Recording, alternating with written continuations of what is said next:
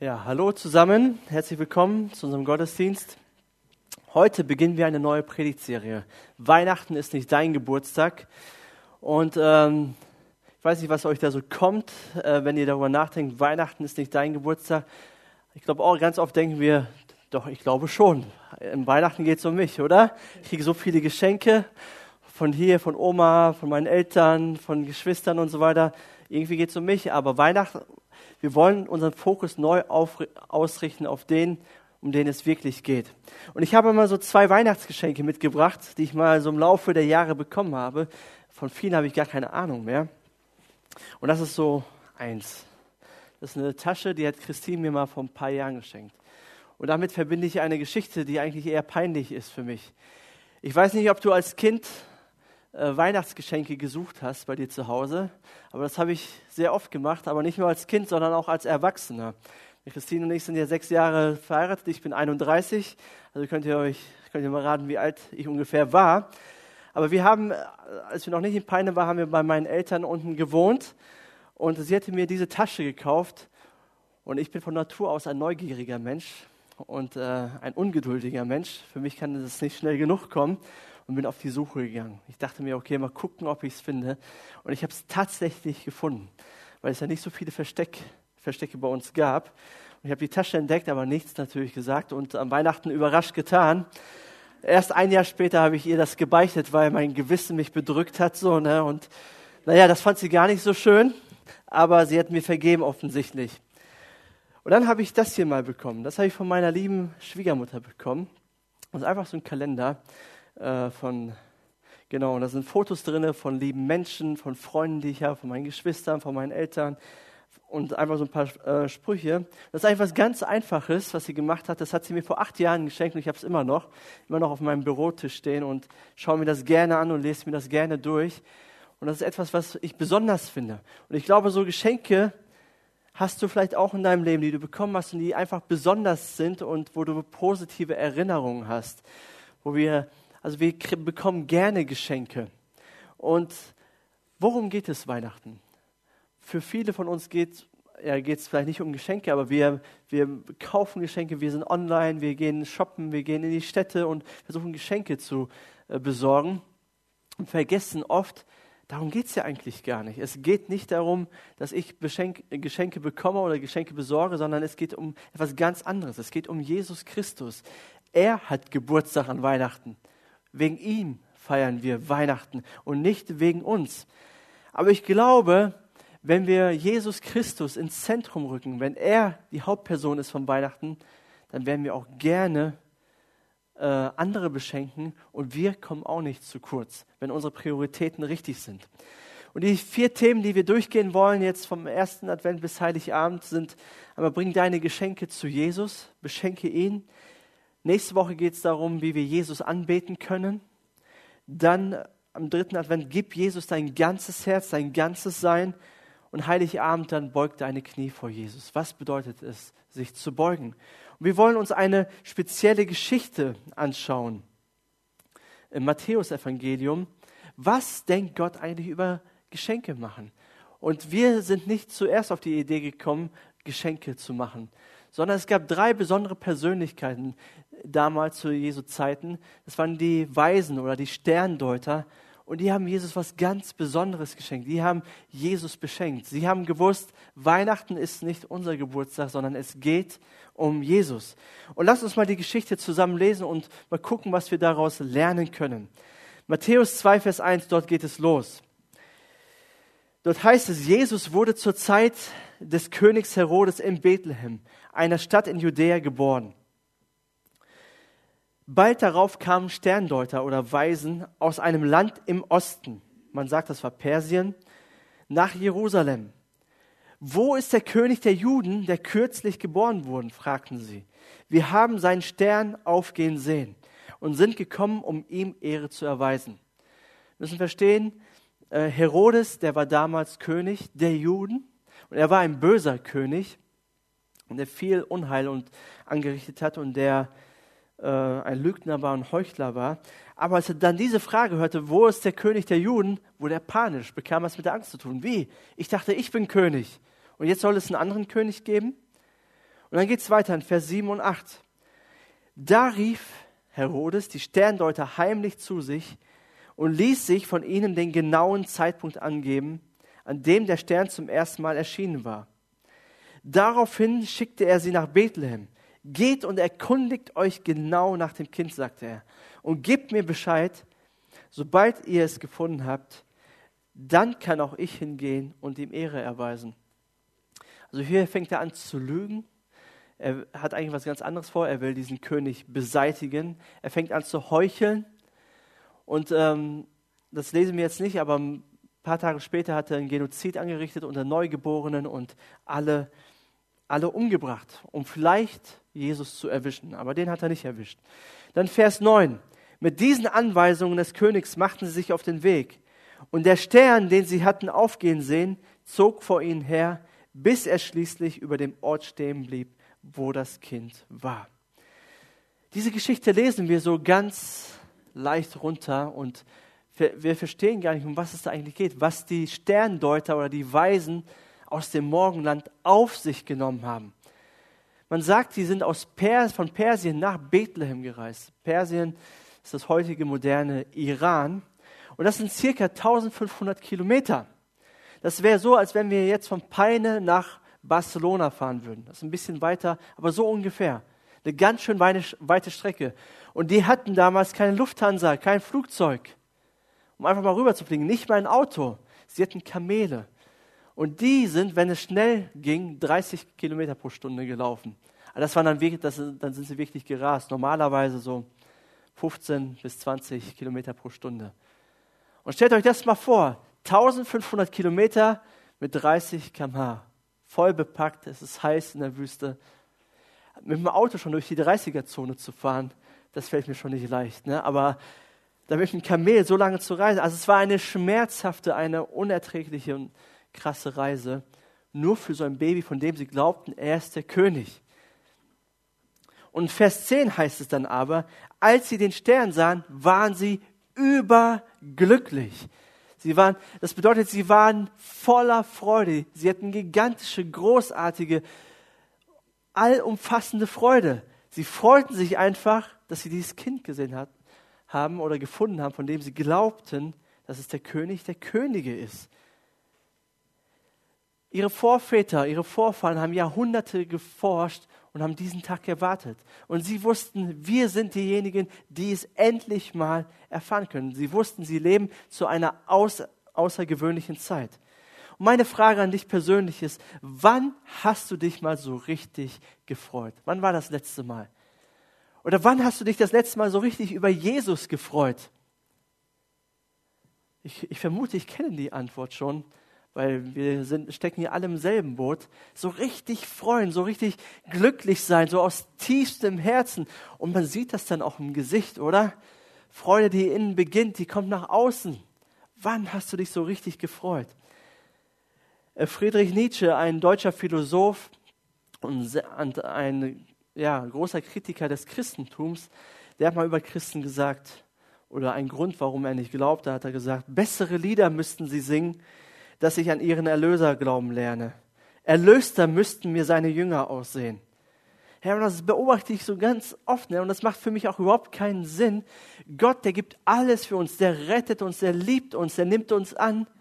Und wir freuen uns nicht darüber. Oder freuen uns für einen kurzen Moment und dann war das mal in der Vergangenheit. Ja, damals, da hat Gott, da, da war ich Gott ganz nah irgendwie, aber jetzt ist das irgendwie alles verflogen das kann doch nicht sein, oder? Es gibt so viele, auch so viele Christen, die kritisch sind, die alles zerreden, die alles schlecht sehen, die, die irgendwie keinen kein Funken Hoffnung mehr haben und irgendwie am Ende sind, sich Gott so weit entfernt fühlen. Wie kann das sein? Gott hat doch alles gegeben. Wir müssten die glücklichsten Menschen sein auf der Erde. Wir müssten strahlen. Und manchmal müssen wir unsere innere Freude oder unsere innere Freude, unser Herz muss mal unserem Gesicht sagen, jetzt darfst du auch mal lächeln oder du darfst klatschen im Lobpreis oder du darfst springen, ja. Das ist alles erlaubt. Das darf man machen und Gott findet das nicht komisch, sondern er findet das gut, wenn wir uns wirklich freuen und äh, das auch wirklich ehrlich meinen. Lass unsere, lass unser Unglücklichsein oder unser Nichtstrahlen unser mürrisches Aussehen, lass das, das darf kein Hindernis sein für Menschen, die noch nicht an Jesus glauben. Hey, Menschen müssen sich wohlfühlen mit uns, wenn sie in unserer Nähe sind sagen, hey, das macht richtig Spaß, mit dem zusammen zu sein, oder? Hey, wenn ich da weggehe, dann geht es mir besser und nicht schlechter irgendwie. Hey, da habe ich so viel Positives erlebt und da kann ich so viel Positives sagen, anstatt, okay, ich gehe da weg und äh, verfall dann auch in diese Negativität.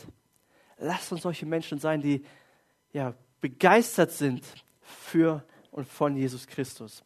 Und dann Vers 11, dort heißt es dann, als sie dann äh, ja, den Stall gefunden haben in Bethlehem. Sie gingen in das Haus und fanden dort das Kind und seine Mutter Maria.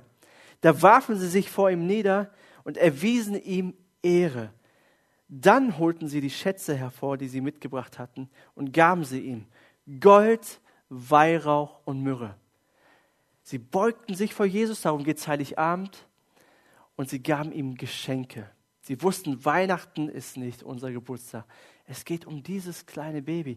Und das ist nicht nur einfach ein Baby, sondern das ist der König. Und sie gaben ihm Geschenke, sie gaben ihm das Beste, was sie hatten, Gold, Weihrauch, Myrrhe. Und sie gaben es nicht mürrisch, sondern voller Freude. Nicht nach dem Motto, oh, jetzt werden wir wieder so viel Gold los. Das war, halt, war ja richtig viel wert. Ich frage mich manchmal, was hat Jesus mit diesen Geschenken irgendwann gemacht oder Josef Maria? Das weiß keiner so genau. Aber so arm waren sie dann nicht, weil sie das alles hatten von den Weisen. Könnt ihr ja mal drüber nachdenken. Was ist mit dem Gold, mit dem Weihrauch, mit der Myrrhe passiert? Und dann könnt ihr ein Buch darüber schreiben, wenn ihr es herausgefunden habt. Aber sie gaben es voller Freude. Sie gaben es mit Hingabe. Mein Sohn Ben, der hat morgen Geburtstag und er wird zwei Jahre alt.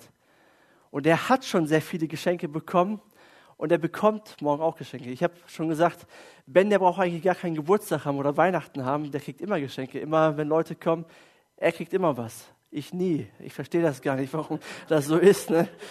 Aber er, er bekommt es einfach. Aber wir haben auch ein Geschenk für ihn und wir werden es ihm nicht voller Ärger geben. Oh, das hat wieder Geld gekostet, ne? Wieder wieder was abgesogen. Und der hat mir nichts zum Geburtstag geschenkt, der Kleine. Was soll das eigentlich? Immer müssen wir so viel investieren. Nein, wir geben es gerne, mit frohem Herzen. Und wenn man in die Augen schaut, der Kinder, wenn wir halb, halbwegs vernünftige Eltern sind, dann freuen wir uns doch, wenn unsere Kinder sich freuen. Und wie viel mehr müssten wir das bei Jesus tun, wenn es um ihn geht? Jesus, es gibt nichts Besseres, als dir Geschenke zu bringen, unser Bestes zu geben. Und ich möchte darüber reden, was können wir denn Jesus schenken? Was bedeutet das denn? Es wurde viel diskutiert, was eigentlich das Gold, Weihrauch und die Myrrhe bedeuten oder für was das steht. Aber allgemein sagt man, das Gold steht dafür, dass Jesus der König ist, dass er der Herr aller Herren ist. Das repräsentiert das. Und damit erkennen die äh, Sterndeuter das an, hey Jesus, du bist der König. Mit dem Weihrauch, das bedeutet, Jesus ist der Priester. Jesus hatte einen priesterlichen Dienst. Was das bedeutet, werde ich gleich erklären. Und Myrrhe wurde damals benutzt, um tote Menschen einzubalsamieren, bevor man sie ins Grab legte. Und das ist ein Zeichen darauf, dass Jesus geboren wurde, um für die Schuld der Menschen zu sterben. Er wurde geboren, um zu sterben, für uns. Und diese Geschenke wollen wir Jesus bringen. Und der erste Punkt ist, bring Jesus deine Geschenke, weil er der König ist. Weil er der König ist, weil er dein König ist. Hey, es ist doch immer wieder schön, wenn ein Baby geboren wird. Wir, bei uns ist es auch bald soweit, es geht echt immer schneller. Nächste Woche ist meine Frau schon im siebten Monat, im März kommt das Kind. Unglaublich und es ist ein großartiges Ereignis. Mein Bruder, meine Schwägerin, die haben vor ein paar Wochen ihren Sohn Leo bekommen und da freut man sich einfach drüber. Man fährt hin, man beglückwünscht die Eltern, man äh, gratuliert, man bringt Geschenke ja, und fährt wieder nach Hause.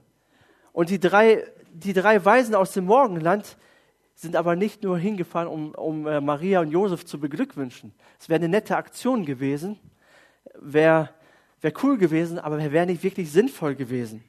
Weil sie wussten, bei Jesus geht es um mehr. Jesus ist mehr einfach als nur ein Baby, sondern er ist der König. Und deswegen geben wir ihm Gold. Und manchmal haben wir eine falsche Vorstellung von, von, äh, von Jesus. Denn wir sehen ihn, wir feiern Weihnachten und feiern ein Baby in der Krippe unscheinbar geboren in einem, in einem Stall, Keiner hat das wirklich mitgekriegt. Es gab keine, keine TV-Sendung. Es wurde nicht im Internet veröffentlicht, nicht bei Facebook und Instagram und all das. Nein, unscheinbar. Keiner hat das mitbekommen. Und dann denken wir, okay, Jesus ist so ein kleines, schwaches Baby. Oder wir sehen Jesus am Kreuz und denken, okay, das ist jetzt für uns auch nicht so, eine, so ein Zeichen von Stärke, sondern eher der Schwachheit. Jesus verliert irgendwie. Aber Jesus ist ein König. In Matthäus 28, Vers 18, dort sagt Jesus kurz bevor er in den Himmel auffährt, das gibt, und nach, nachdem er auferstanden ist, da gibt er seinen Jüngern Folgendes mit. Er sagt, mir ist alle Macht im Himmel und auf der Erde gegeben. Mir ist alle Macht gegeben. Das bedeutet, ich bin der König. Ich regiere. Ich habe alles in meiner Hand. Und wenn wir an das Wort Macht denken, da haben wir nicht so unbedingt gute Vorstellungen darüber weil wir so viele Menschen kennen, die Macht missbrauchen. Es gibt ja ein Sprichwort, willst du den Charakter eines Menschen kennenlernen, gebe ihm Macht. Und dann siehst du ratzfatz, was in ihm steckt. Ne? Gebe einem Menschen Macht und das dauert keine zwei Tage, dann weißt du, okay, ist er ein guter Mensch, geht er gut damit um oder nicht. Hey, und wenn wir an Macht denken, haben wir so viele Probleme damit, weil, weil wir vielleicht dadurch ausgenutzt worden sind, weil Menschen ihre Macht missbraucht haben. Und in den letzten Wochen ist so eine Bombe explodiert, wo rauskam, dass in Hollywood viele Frauen ja, genötigt wurden, missbraucht worden sind durch große Filmproduzenten. Harvey Weinstein zum Beispiel. Ein großer Filmproduzent, der viele Oscars schon gewonnen hat mit seinen Filmen. Und der Macht hatte und er wusste, seine Filmrollen, die er vergibt, bringen Oscars ein. Und das hat er ausgenutzt, um das zu bekommen, was er nicht bekommen darf. Und so gibt es ganz, ganz viele Beispiele. Und wenn wir dann an Macht denken und denken, okay, Jesus ist König und er hat Macht, dann haben wir eine falsche Vorstellung davon. Denn Jesus ist zwar König und er hat alle Macht, aber er ist total anders. Er ist ganz anders. Paulus, der schreibt das in Philippa 2, Vers 6 so. Er, der Gott in allem gleich war. Das bedeutet, er hat alle Macht gehabt. Der höchste, also höher geht's nicht und auf einer Stufe mit ihm stand, nutzte seine Macht nicht zu seinem eigenen Vorteil aus. Das ist sehr schön formuliert. Im Gegenteil, er verzichtete auf all seine Vorrechte und stellte sich auf dieselbe Stufe wie ein Diener. Er wurde einer von uns, ein Mensch wie andere Menschen, aber er erniedrigte sich noch mehr. Im Gehorsam gegenüber Gott nahm er sogar den Tod auf sich. Er starb am Kreuz wie ein Verbrecher. Hey, merkt, merkt ihr den Unterschied? Bei uns muss es immer aufwärts gehen, oder? Die Karriereleiter hoch. Eine Beförderung, mehr Geld, höhere Positionen. Das ist eigentlich nicht von allen, aber so generell, das ist so das, was vermittelt wird. Wenn du bessere Leistung bringst, steigst du auf. Aber Jesus, der geht von oben nach unten. Er ist erstmal bei Gott ihm gleich, dann stellt er sich auf eine Stufe mit uns und dann sogar niedriger wie uns. Was für ein König, oder? So anders als die Mächtigen dieser Welt. Jesus gebraucht seine Macht nicht, um dir einen reinzuwürgen, um dich zu unterdrücken, um dich äh, niedrig zu halten. Nein, sondern er erniedrigt sich selbst und er gebraucht seine Macht dazu, um dir zu dienen.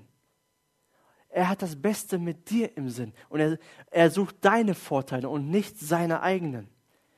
Markus 10, Vers 45 Dort heißt es, denn auch der Menschensohn ist nicht gekommen, um sich dienen zu lassen.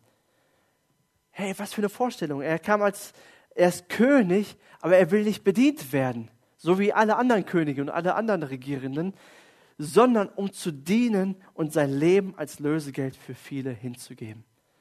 Wow, was für ein Gott, was für ein König.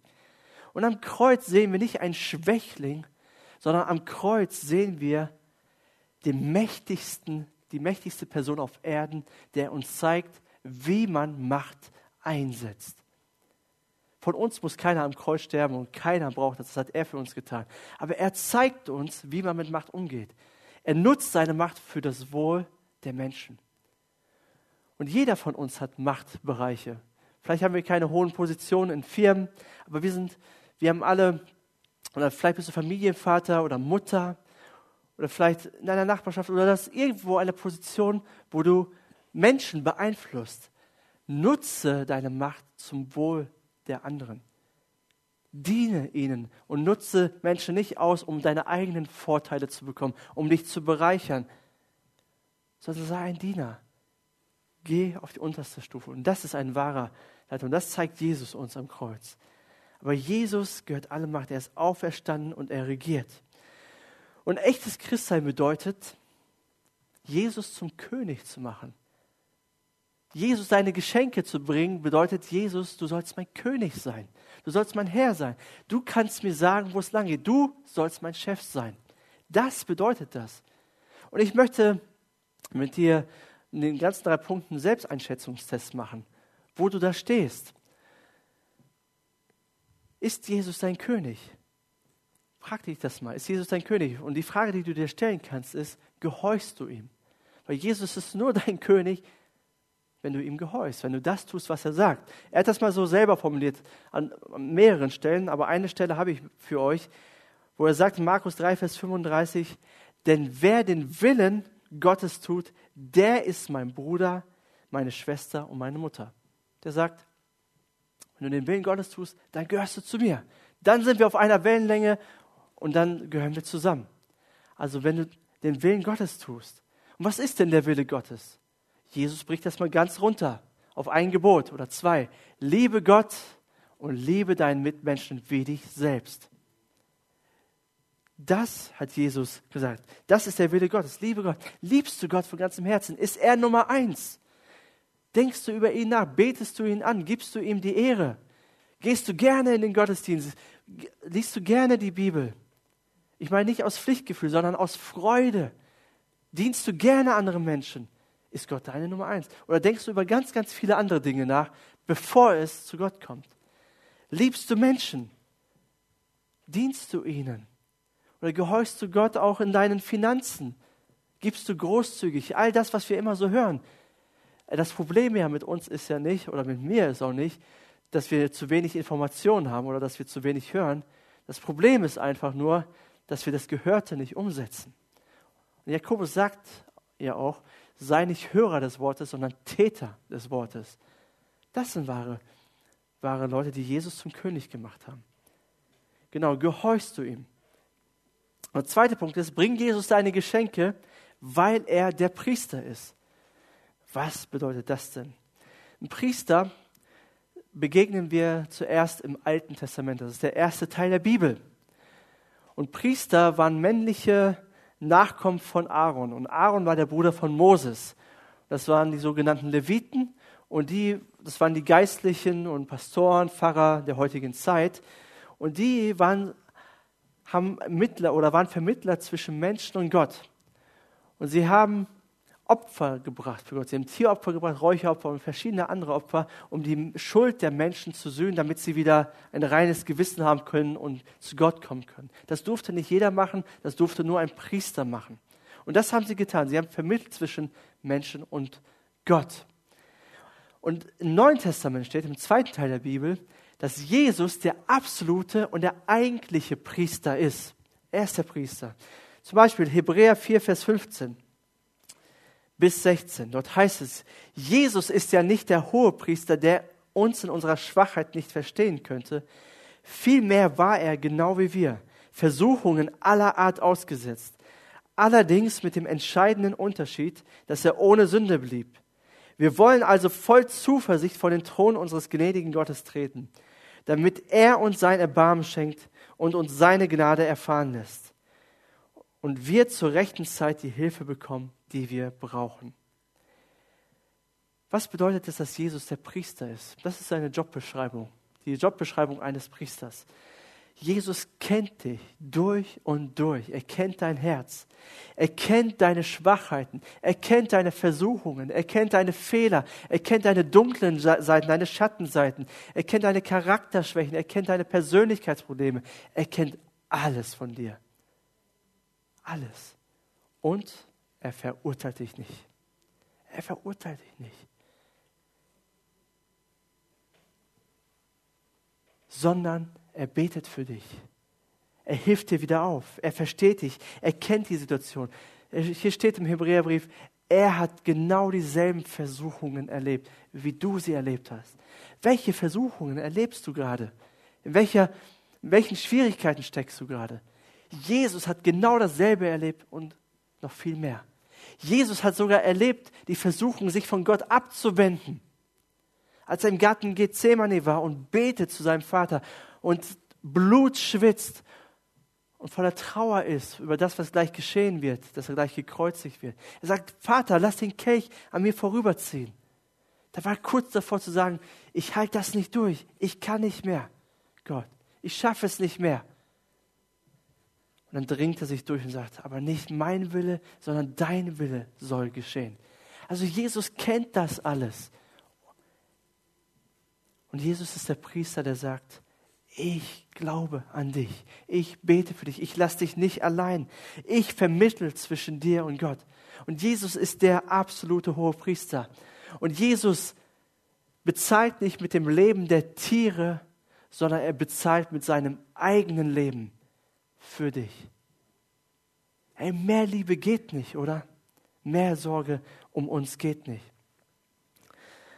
Auch zu Petrus sagt er kurz vor seiner Kreuzigung, Lukas 22, 22, Vers 32, Simon, Simon, so hieß Petrus, der Satan hat sich erbeten, euch schütteln zu dürfen, wie den Weizen im Sieb. Kennt ihr das, wenn ihr geschüttelt werdet, wenn alles um euch zerbricht, euch kaputt machen möchte? Das ist Satan, der das tut, der euch fertig machen möchte, der euch von Gott abbringen möchte.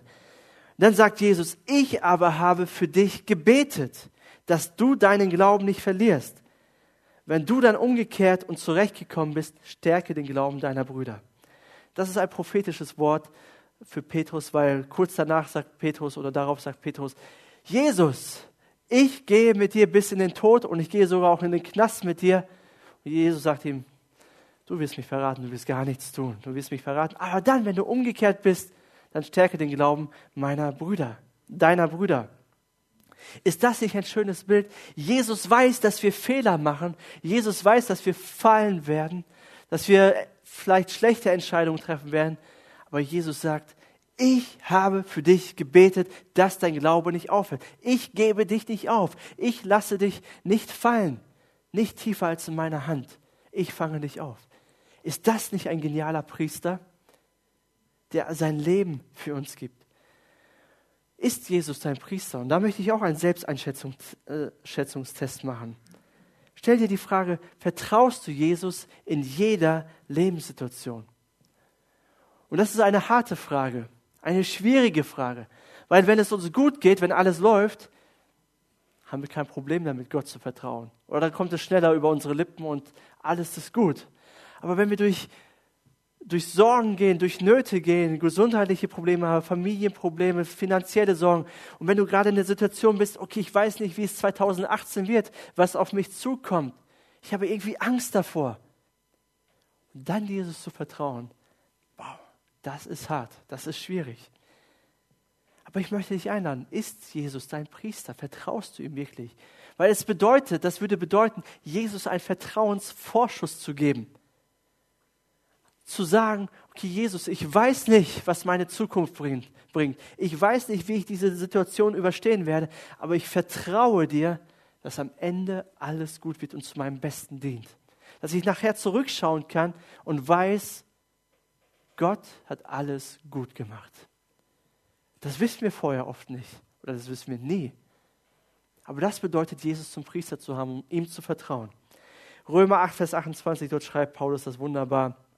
Eines aber wissen wir, alles trägt zum Besten derer bei, die Gott lieben. Sie sind ja in Übereinstimmung mit seinem Plan berufen. Der dritte Punkt und der letzte Punkt, wie du Jesus oder deine Geschenke bringen solltest oder warum du das machen solltest, bring Jesus deine Geschenke, weil er dein Retter ist.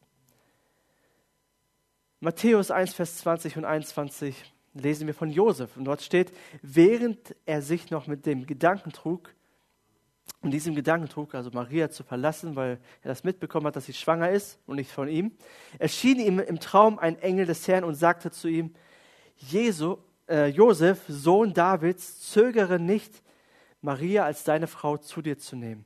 Denn das Kind, das sie erwartet, ist vom Heiligen Geist. Sie wird einen Sohn zur Welt bringen, dem sollst du den Namen Jesus geben.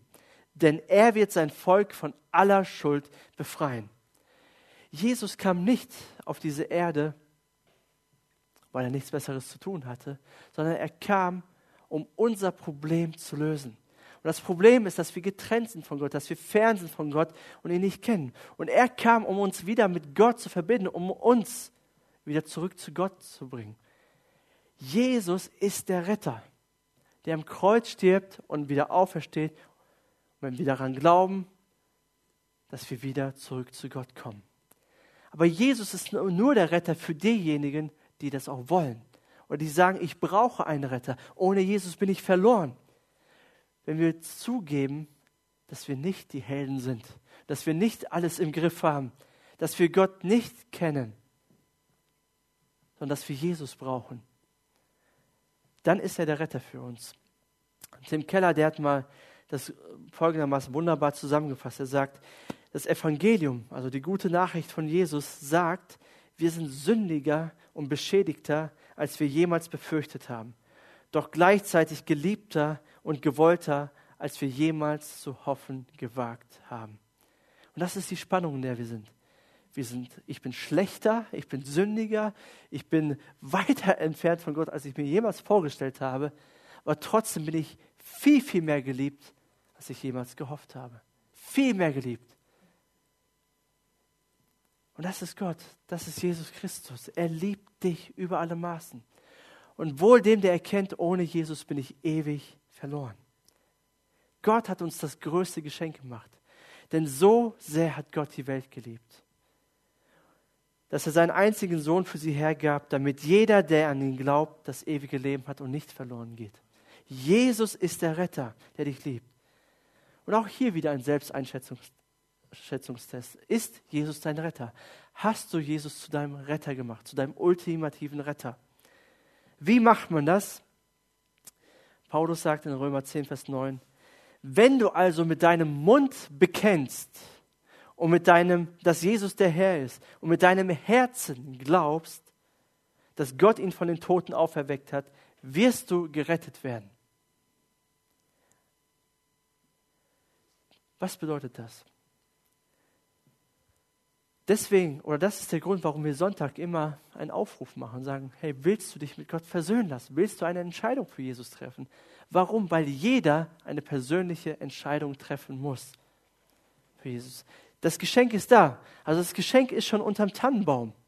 Das ist da und wir sitzen alle drumherum. Oder die ganze Welt sitzt um diesen riesen Tannenbaum und, Geschenk, und das Geschenk ist schon gemacht. Wir müssen nur hingehen und es abholen weil Jesus uns mit, seinem Namen, mit unserem Namen gerufen hat. Es ist eine persönliche Entscheidung, die wir treffen müssen. Und was bedeutet es, mit dem Mund zu bekennen und im Herzen zu vertrauen? Wollte, wollte Paulus uns da so einen Tipp geben, wie man das jetzt macht und eine, eine, eine Zeremonie geben oder eine Vorlage, wie man das jetzt machen muss, wie man Christ werden muss? Nein, er sagt, das bedeutet, mit dem Mund zu bekennen und mit dem Herzen zu vertrauen, bedeutet, eine ehrliche und eine konsequente Entscheidung zu treffen. Mit allen Konsequenzen und Folgen, die es für uns hat. Zu sagen, okay, Jesus, ich will dir vertrauen mit meinem ganzen Sein. Und egal was kommt, egal ob ich vielleicht auch Nachteile davon habe, ich stehe dazu. Ich stehe zu meiner Entscheidung. Das hat nichts damit zu tun, dass wir weinen müssen, ja, wenn wir uns, wenn wir eine Entscheidung treffen oder uns äh, irgendwie ganz am Ende fühlen müssen. Das hilft natürlich auch und das ist bei manchen auch so. Das bedeutet aber, eine Entscheidung für Jesus zu treffen, bedeutet, ein komplettes Ja zu geben. Unser Ja ein Ja sein zu lassen zu sagen, ja, ich gebe ihm mein ganzes Leben und lass mich jetzt verändern durch ihn. Und ich möchte, dass er mein König ist und dass er mein Herr ist und mein Leben verändert. Und vertrauen darauf, und ich vertraue darauf, dass das, was er am Kreuz angefangen hat und durch seine Auferstehung vollendet hat, dass das genug ist für mich.